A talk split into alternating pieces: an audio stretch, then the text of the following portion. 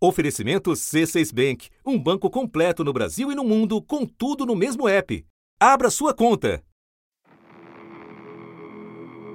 Quando Marielle Franco e Anderson Gomes foram executados em 14 de março de 2018, havia uma intervenção federal na segurança pública do Rio. Apenas a primeira fase do inquérito foi concluída um ano após os assassinatos aquela que levou para o banco dos réus o policial militar reformado Rony Lessa, acusado de ter feito os disparos que mataram Marielle Anderson, e também o ex-PM Elcio de Queiroz, acusado de ter dirigido o carro usado no assassinato. Depois de meia década de investigações, cinco delegados, troca de promotores e diferentes linhas de apuração, o crime segue com mais perguntas que respostas. Mas cinco meses atrás, a entrada da Polícia Federal deu um novo direcionamento ao trabalho, que agora chega a um patamar inédito. O senhor Elcio Queiroz fez uma delação premiada.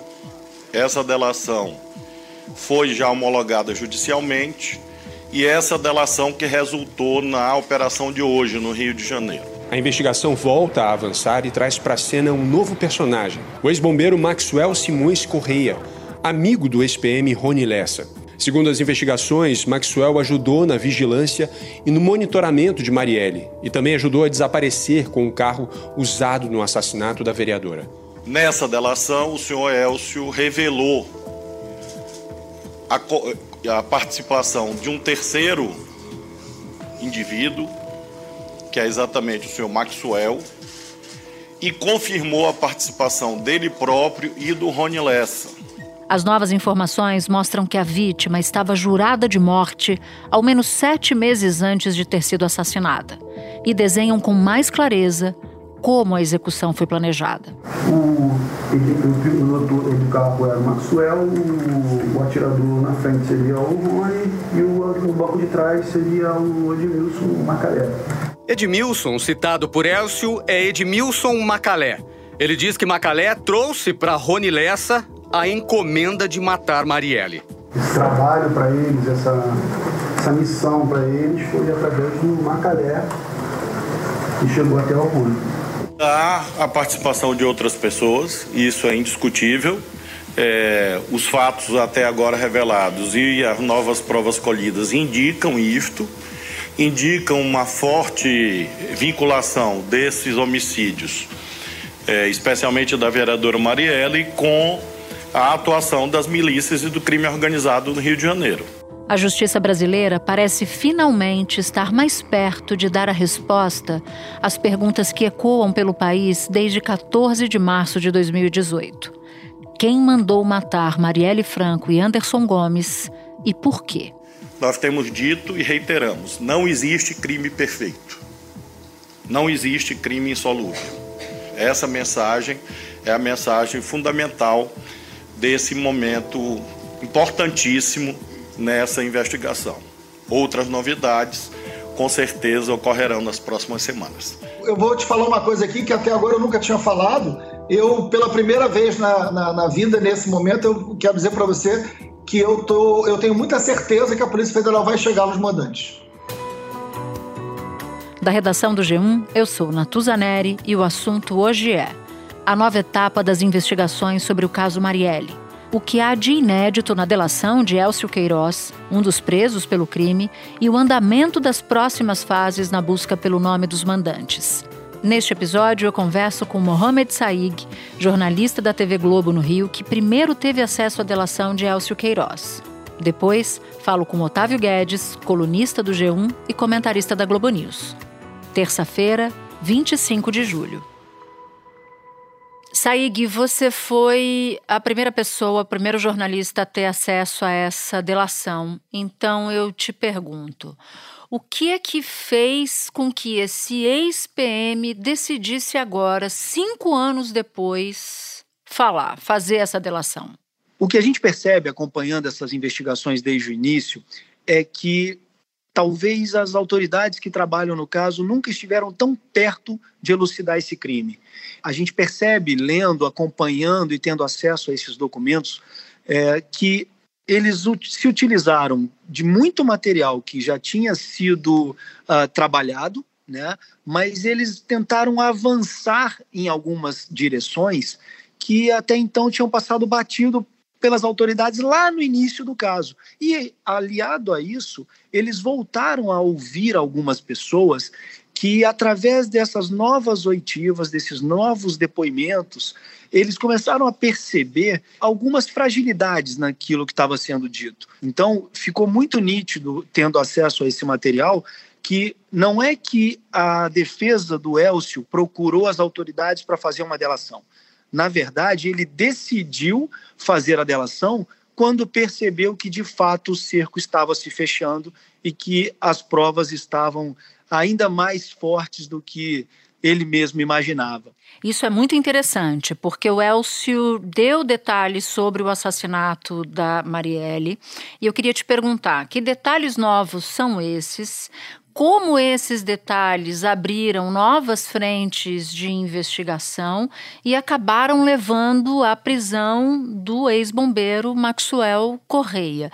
Queria que você contasse um pouco como se deu essa, essa operação toda, desde o momento da delação, o que ele traz de novidade, se você puder nos detalhar, e como isso leva à prisão de um ex de um ex-bombeiro. Depois que o caso foi federalizado, que em ação, a Polícia Federal e as equipes da Força Tarefa do Ministério Público, eles começaram a cruzar elementos das investigações que já existiam e, além dos elementos, é, depoimentos, provas, áudios, vídeos, enfim, é, a partir desses avanços e dessas novas apostas com as equipes que assumiram o caso, eles conseguiram é, chegar a informações, chegar a detalhes, chegar a nomes de pessoas que começaram a fazer algum sentido e muitas dessas pessoas que sequer haviam sido intimadas até então. Elcio confessou que dirigiu o Cobalt Prata usado no ataque e confirmou que foi Rony Lessa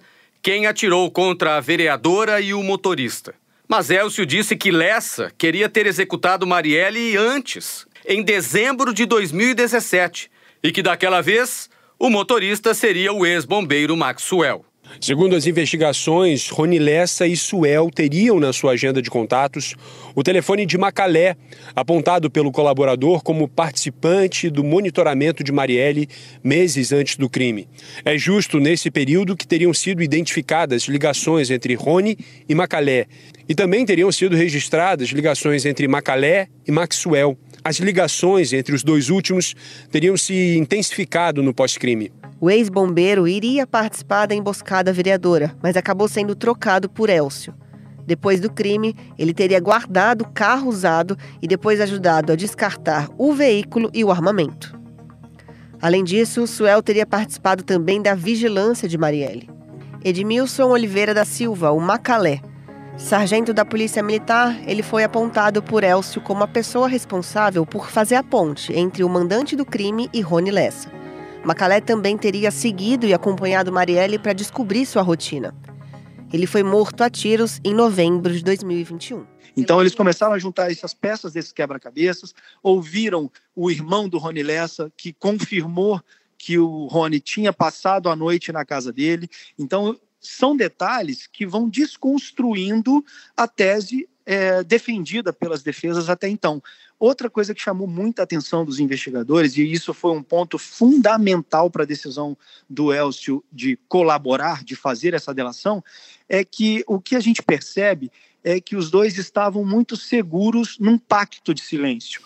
E a uhum. partir do momento que a Polícia Federal levou até o Elcio provas de que o Rony não teria contado toda a verdade sobre o caso e sobre tudo que envolvia aquele crime, o Elcio percebeu que ele, na verdade, ia acabar tendo problemas e aquilo que ele tinha de esperança de uma absolvição ou de uma falta de provas para uma condenação, ele viu que foi por terra, caiu por terra essa, essa segurança dele. Foi a partir daí que, diante dessas provas que começaram a ser apresentadas, inclusive provas técnicas, né, material é, ele decidiu falar. Sobre o momento da fuga, Elcio conta que fez um trajeto diferente para fugir do policiamento e que eles foram até a casa da mãe de Rony Lessa. Ele diz na página 11: Descemos do carro, ele tocou o interfone, o irmão dele, mais velho, veio e desceu, conversou com o irmão, pediu para que ele solicitasse um táxi para que fosse para casa e pediu para que eu pegasse as coisas no carro. Em seguida, Rony pediu para que o irmão dele guardasse a bolsa e disse que depois passaria para pegar. A partir disso, Rony solicita ao seu irmão que chame um táxi e aí é o nosso elemento de corroboração mais efetivo e mais contundente. Nós conseguimos, junto à cooperativa de táxi, o rastreamento dessa corrida de ambos, do Meyer até a Barra da Tijuca, local no qual eles embarcam novamente no carro de Rony Lessa, ativam seus celulares e seguem então para o resenha. Basicamente, em poucas palavras, esse, essa foi a dinâmica do crime no dia 14 de março de 2018. Rony Lessa e Elcio de Queiroz foram para um bar na Barra, onde estava Maxwell Simões Correia, o Suel, que foi preso hoje. No bar, viram a notícia da morte de Marielle na TV.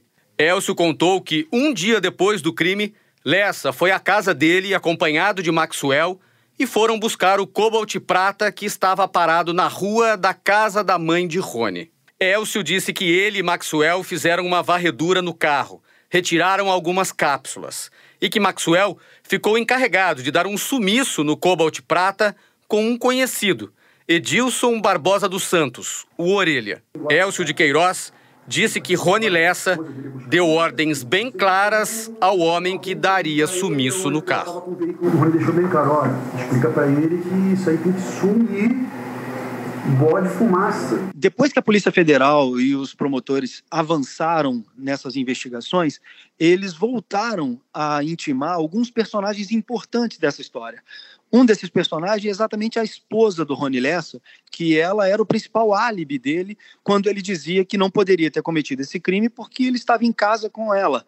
Ela já tinha confirmado essa versão dele. Porém, quando ela foi chamada para prestar depoimento novamente no mês passado, agora em junho, é, ela finalmente ela confessou que o Rony não estava em casa, que ela teria chegado em casa por volta de umas 18 horas, 6 horas da tarde, ele já não estava mais em casa no dia do crime e ele só teria retornado na manhã do dia seguinte. Portanto, ao contrário do que eles sustentavam até ali, é, ela não está, ele não estava em casa com ela como de fato eles colocavam.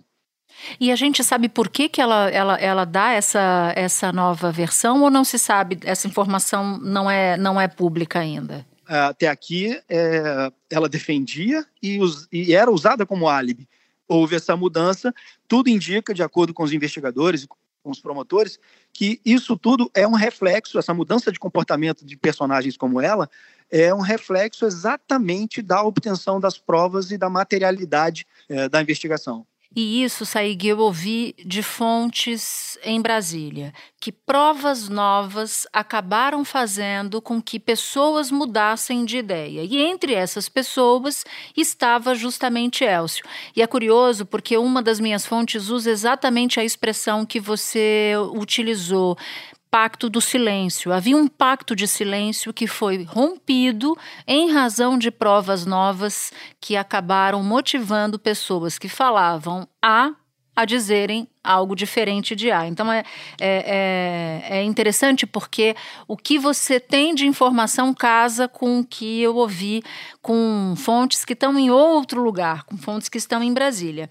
Agora, ficou só faltando o que levou à prisão do Maxu, Maxwell Correia, né, na delação do, do Elcio. Por que, que ele acaba sendo preso, esse ex-bombeiro? Toda essa mudança ela é fruto do avanço da investigação, mas é interessante que, primeiro, o Elcio ele decide falar não por uma opção e sim por uma falta, talvez, de opção diante das provas uhum. que ele passou a ver que existiam contra ele. E dentro deste contexto, é, é, curioso, a gente já teve aí o advento da Lava Jato e outras grandes operações onde existiam a figura do delator, e ao contrário do que é muito comum nesse ambiente de uma delação, dentro de um processo, dentro de uma investigação, o Elcio diferentemente de muitos delatores da própria Lava Jato, por exemplo, que depois da delação conseguiam ali e negociavam uma, uma prisão domiciliar ou até mesmo uma liberdade, o Elcio, é, veja só, ele ficou tão surpreso com a robustez, a robustez das provas. No acordo que Elcio de Queiroz fez com as autoridades ao se tornar delator, ficou decidido que ele ainda vai cumprir oito anos em regime fechado e não vai mais ser julgado por um júri popular. Segundo investigadores, o que pesou para o SPM contar o que sabia foi descobrir que tinha sido enganado pelo comparsa. Rony Lessa teria garantido a ele que não fez pesquisas sobre Marielle na internet. Os dois tinham medo de que isso pudesse fazer a polícia chegar ao assassino. Mas os investigadores encontraram registros de busca em um site de crédito dois dias antes do assassinato. Rony Lessa pesquisou os CPFs de Marielle Franco e de sua filha, Luiara, num banco de dados privado. Lessa encontrou um endereço atrelado aos CPFs e pesquisou no Google Maps para saber onde ficava. Era a casa de Marielle Franco. Ele percebeu que, de fato, eu acho que até não só o fato de ele ter aceitado continuar preso, mas por tanto tempo, eu acho que ali ele ficou muito nítido para ele que de fato não tinha para onde correr, né? E a única única condição que ele colocou, e isso o assunto vai colocar aqui em primeira mão para todo mundo, uh, é que ele cumprisse esses oito anos em regime fechado num presídio estadual. Ele não queria continuar na rigidez dos presídios federais, uh, e essa foi uma condição que a Polícia Federal e os promotores uh, da Força Tarefa do Ministério Público Estadual do Rio, eles entenderam que era compatível com o que se estava acordando ali.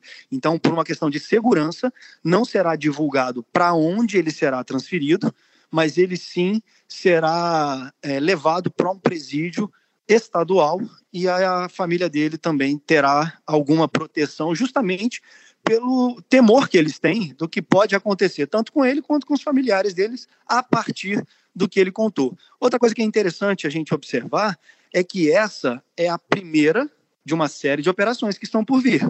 A investigação agora se conclui em relação ao patamar da execução e há elementos para um novo patamar, qual seja a identificação dos mandantes do crime. Naturalmente, há é, aspectos que ainda estão em investigação, em segredo de justiça. O certo é que, nas próximas semanas, provavelmente haverá novas operações derivadas desse conjunto de provas que foi colhido no dia de hoje. As próximas semanas prometem, porque a deflagração da operação de hoje ela é baseada num único anexo.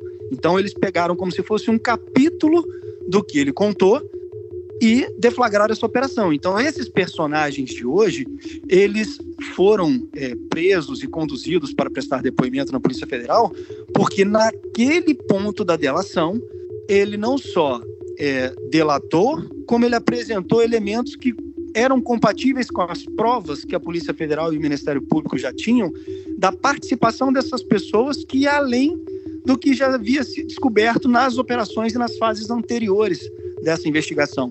Então, é, eu até perguntei para as fontes sobre esse cuidado, por que não fazer uma deflagração mais ampla, com mais alvos, e até mesmo sobre o mandante, que é o que todo mundo quer saber.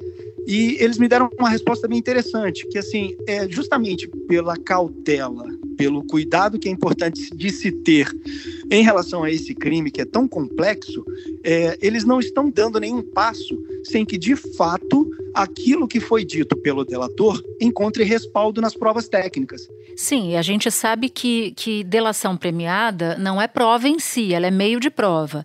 Mas por tudo que você nos conta e tão bem apurou, tem algo importante aí, que é uma inversão da ordem das coisas. A Polícia Federal, junto com o Ministério Público, encontraram, os dois órgãos encontraram provas em que Elcio não poderia mais refutar.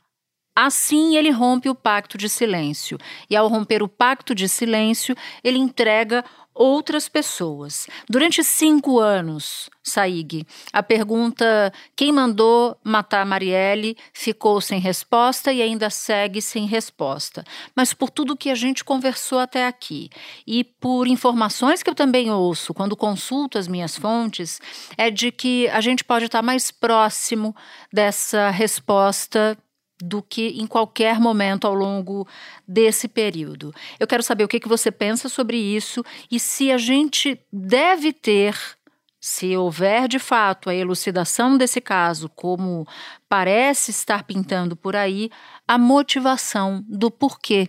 Porque essa também é uma pergunta sem resposta até hoje, né? Exatamente, Natuza. Tudo indica que sim. Tudo indica que é uma questão de tempo e eu diria que de pouco tempo para que finalmente essas duas respostas sejam sejam sejam apareçam, sejam tornadas públicas, né? Quem mandou matar e por quê? Eu sei que todo mundo para na pergunta dos mandantes e que a gente sabe que é importante, mas por que a Mari, sabe? Por que ela?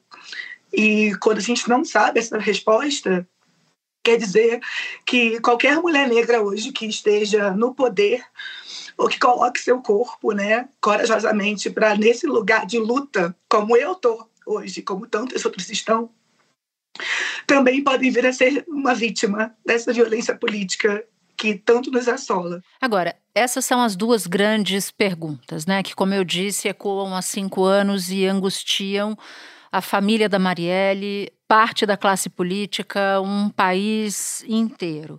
Existem outras perguntas que você julga que ainda precisam ser respondidas e que não foram? Você que acompanha tão bem, tão bem de perto esse caso? Sem dúvida. Eu confesso que já trabalho com segurança pública no Rio de Janeiro há praticamente 20 anos e eu fico, eu fico bem, bem impressionado como que foi complexo, como que está sendo complexo essa investigação. A gente teve aí é, quase que uma inversão de valores também, porque chegou um dado momento em que o investigador passou a ser investigado. Então é um caso muito sensível, é um caso muito delicado, onde a gente tem um monte de elementos obscuros que mostram o quão importante a gente ter uma resposta para esse caso, né? Porque foi um homicídio, um homicídio contra uma figura pública, uma política, uma vereadora, uma autoridade, é, além do motorista que estava com ela, que também foi vítima e perdeu a vida. Mas o que a gente percebe é que os bastidores de toda essa investigação, as idas e vindas, as mudanças na delegacia de homicídios, as mudanças no Ministério Público, enfim, a, a, federalização de parte desse caso. E o caso foi tratado de uma maneira muito irresponsável e eu espero que um dia essas pessoas que deveriam ter investigado respondam pelo que não fizeram. Respondam pelo que não investigaram. Mas o mandante político, seja ele quem for, é de algum grupo político do Rio de Janeiro, que atua no Rio de Janeiro, que foi contrariado pelo que pelo que eh, nós fizemos no Rio de Janeiro e covardemente escolheram é, a Marielle para esse tipo de vingança, esse tipo de ação. São tantas variáveis, são tantas mudanças que de fato chamam a atenção de por quê?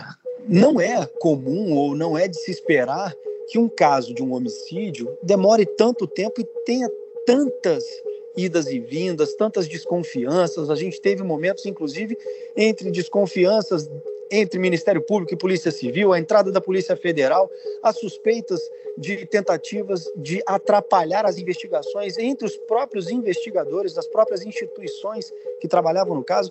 Então, realmente é um caso atípico.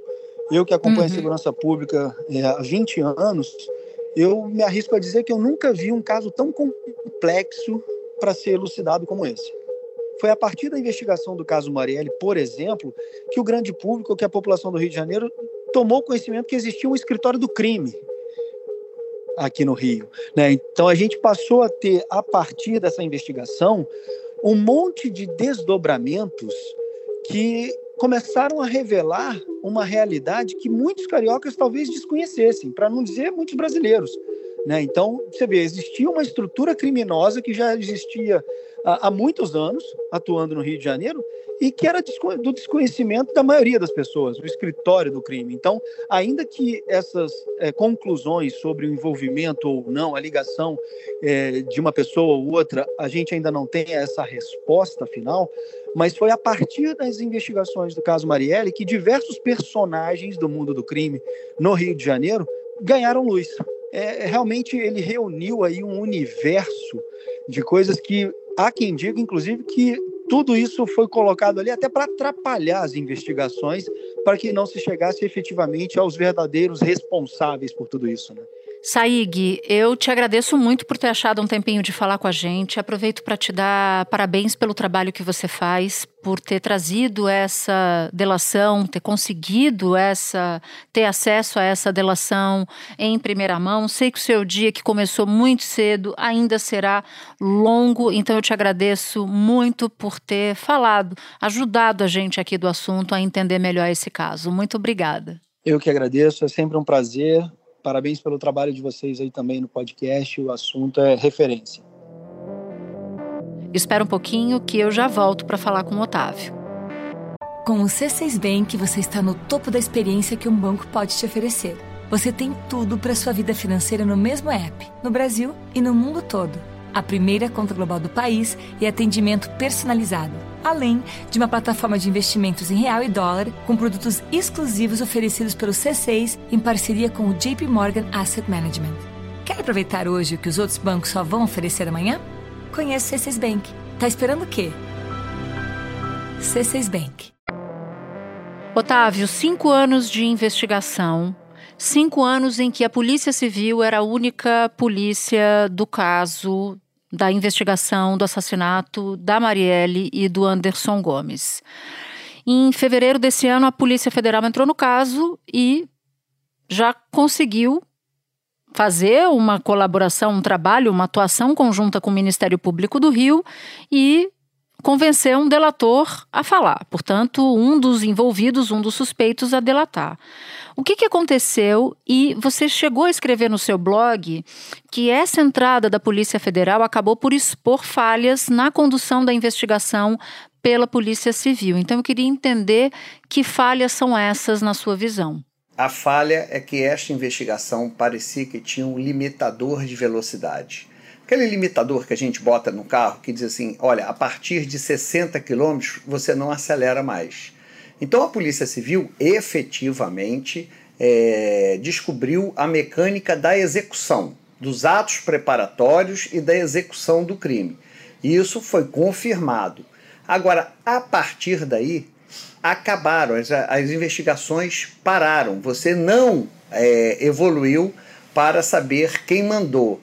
E Nesses últimos cinco anos, eu nunca vi policiais tão confiantes na elucidação total do crime, ou seja, não só como Marielle foi executada, mas quem mandou matar e por que mandou matar. Uma alta fonte da Polícia Federal, eu perguntei: vão chegar os autores?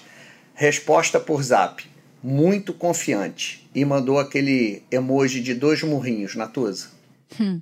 Isso para você demonstra que as informações que foram coletadas dão um cenário mais sólido sobre a autoria intelectual do crime, Otávio? Porque eu ouvi fontes também, elas vão exatamente na mesma linha que a sua. Eu, eu, eu inclusive, ouvi de uma delas a avaliação de que os próximos as próximas semanas serão semanas cruciais para se chegar muito próximo a uma, a uma conclusão. Isso combina com o que você tem ouvido por aí nas suas apurações? Combina 100%, porque o pacto da máfia foi quebrado. Qual é o pacto da máfia? Olha, você sempre deixa alguém que participou, que teve uma participação importante do crime, do lado de fora. E essa pessoa do lado de fora é quem vai ajudar a família dos que estão presos.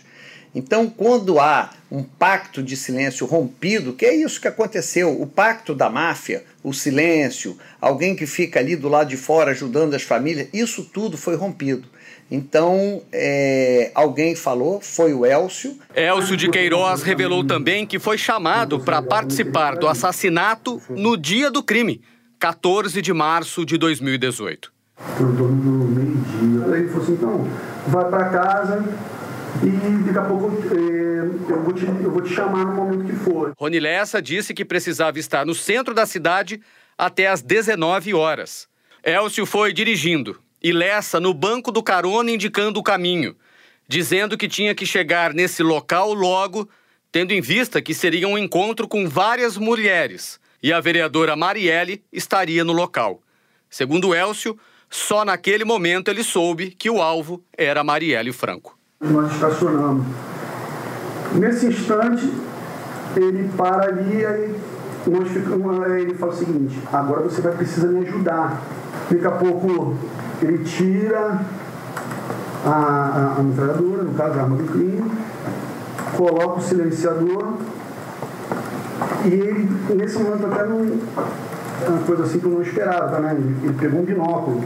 Ele ficou com o binóculo, dali, na hora que o momento que ela saiu, que ela saiu, ele falou, é ela. E com isso, você quando quebra essa, essa, digamos assim, entre aspas, ética da máfia, e aí o Estado tem poder de entrar com seu poder de investigação. Agora, vai ficar muito esquisito. Você disse o seguinte: olha, polícia, com a Polícia Civil o caso evoluiu. No, na seguinte linha: como se deu o crime, como assassinaram Marielle, como assassinaram Anderson, da arma de quem e tal. Não se descobria, não se sabia quem teria sido o mandante e qual teria sido a motivação. Há muitas hipóteses aí sobre a motivação. Por exemplo, é, a Força Tarefa do Ministério Público do Rio de Janeiro reiterou que a denúncia diz que a Marielle foi assassinada porque tomava determinados posicionamentos pela atuação política que ela tinha e pelas causas que ela defendia. É bom para quem nos ouve entender, Otávio, eu queria muito que você nos explicasse que causas são essas e o que, que isso diz sobre os possíveis mandantes do assassinato da Marielle e do Anderson. Olha, a Marielle ela não tinha uma atuação marcada por ser anti-milícia, é, falando de segurança pública, é, anti-policiais. Ao contrário, a Marielle, quando trabalhou com Freixo, no mandato dele como deputado estadual, ela foi, foi a primeira vez que a Comissão de Direitos Humanos da LERJ não atendia a policiais militares. Né? As famílias de policiais militares mortos chegavam lá pedindo ajuda e não eram recebidas, porque a Comissão de Direitos Humanos só atendia as vítimas que não eram agentes do Estado. Isso foi mudado e quem fazia o atendimento das famílias dos policiais era Marielle. Então ela não tinha uma atuação assim que despertasse um ódio, um motivo é, por ela denunciar policiais, etc, etc. Fala-se num projeto de lei que ela apresentou sobre regularização fundiária, que isso mexeria com os interesses da milícia, mas era muito incipiente. A Marielle, ela atuava principalmente na área assim, nas defesas das bandeiras das mulheres, é, das mulheres negras, das mulheres que vinham da favela. Esse era o tema ali, é, as bandeiras da Marielle. Então, se há, se for um crime de ódio político, é muito mais pelo que ela representa, por ela estar atuando num território em que tradicionalmente não é um território franqueado às mulheres pretas é, da periferia, como Marielle. Então ela podia incomodar pelo que ela simbolizava. Mas na atuação parlamentar dela, eu não enxergo nada que possa motivar esse crime. Eu falei do mandato do Freixo, foi um mandato do Freixo que fez a CPI das milícias. Aí até se questionou a participação da Marielle é, nessa CPI, mas também não, era possível ali você encontrar é, um elo. Então pode ser que a raia, o ódio das milícias, é, ela faz parte de um mandato que fez, que, que investigou pela primeira vez no Rio de Janeiro a fundo a milícia e suas ligações com o mundo político. Então chegou até a se cogitar de que o crime seria um recado para o Freixo, mas também não se provou nada disso. No entanto, quem mata no Rio de Janeiro é a milícia. A milícia é o antigo esquadrão da morte. É, antigamente, o crime organizado no Rio de Janeiro era o jogo do bicho. O jogo do bicho tinha os seus matadores. Num determinado momento, é, o próprio jogo do bicho achou melhor contratar, terceirizar a morte. E foi isso que eles fizeram com Rony Lessa. Rony Lessa tinha um escritório do crime em que ele executava todos os passos é, para fazer mortes por encomenda. Para os bicheiros, para o crime organizado, era melhor porque ele não tinha tanta memória de quem mandou matar, por que mandou matar, e também não havia um vínculo é, empregatício, vamos chamar assim, formal e duradouro. Você contratava por uma empreitada e acabou. Elcio contou que o carro saiu e ele começou a segui-lo. Aí quando eu ia parar no sinal, já, o carro já tinha passado. Ele viu que era sinal de pedestre, falou, não, avança aquele pedestre. Esse momento ele falou, é agora. É agora em Parelli e já estava com o vidro aberto, eu só escutei a rajada.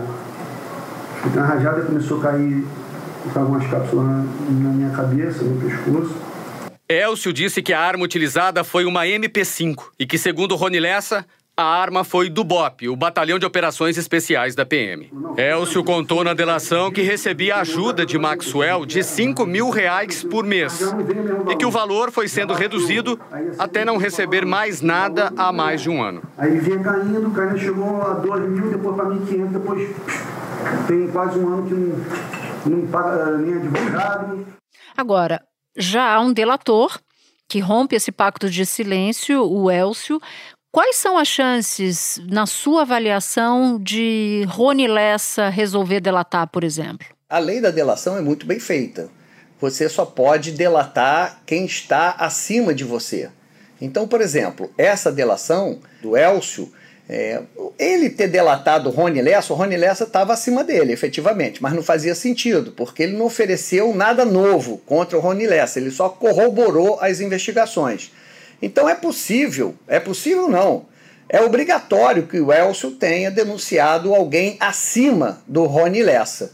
Há uma expectativa, sim, de o Rony Lessa é, fazer algum tipo de acordo, mas é possível, pela confiança dos policiais federais, que, a, a, que o Estado chegue aos autores intelectuais sem precisar da delação do Rony Lessa. Essa é a expectativa hoje.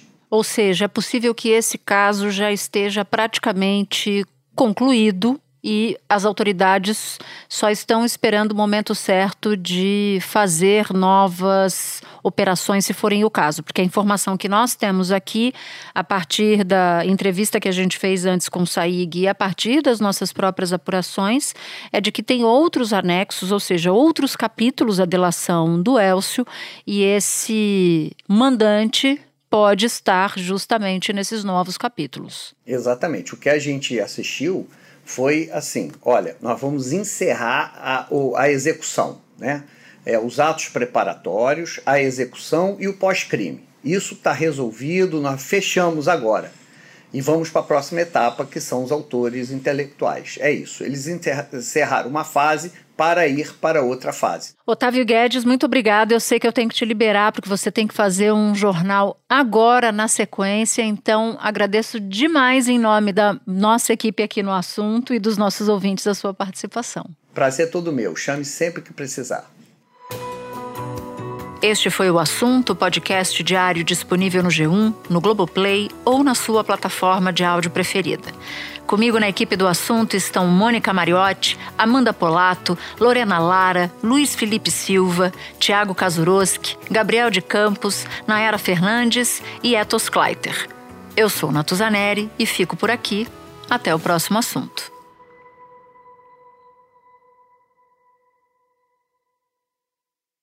Você no topo da experiência financeira que um banco pode oferecer. Escolha um banco completo no Brasil e em qualquer lugar do mundo. Abra sua conta no C6 Bank.